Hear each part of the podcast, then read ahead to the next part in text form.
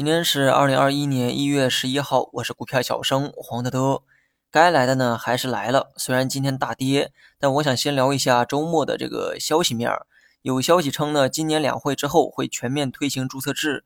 关于注册制呢，我之前啊做过判断哈，科创板的设立和创业板的转型，其实呢都在为今天做着准备。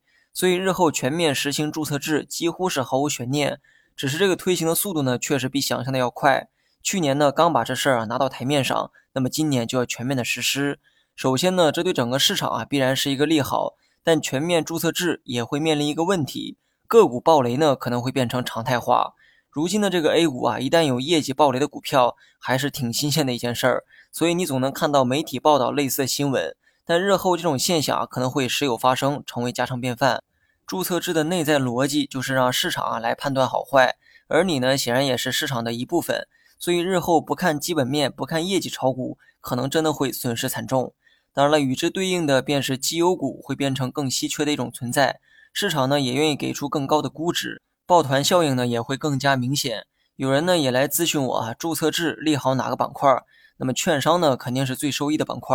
无论是注册制还是不断开放市场的这个政策，对于券商呢只有利没有弊。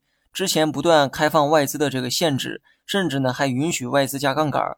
那么这些呢都会给券商增加业务量，唯一不确定的是市场会给券商多少估值，而确定的是行业业绩会得到改善。所以短期呢难免会有分歧出现，但长远来看，注册制会持续利好券商业。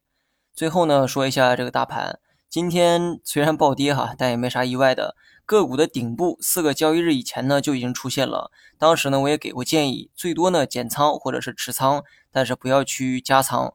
而指数的顶部大概率会在这两天出现，因为三千六近在眼前，不是三千六上方没有机会，而是连续拉高二百点以上，换成谁也不敢再往上看。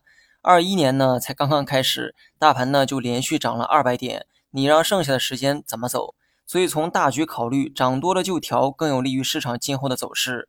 短期的大盘呢大概率会围绕五日线来回震荡，按照之前说的，我会继续拿着底仓不动。短期头部呢，很明显已经出现了，就是三五九七点，或者说三千六也行，你看着舒服就好。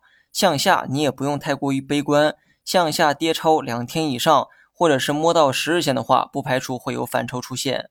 好了，以上全部内容，下期同一时间再见。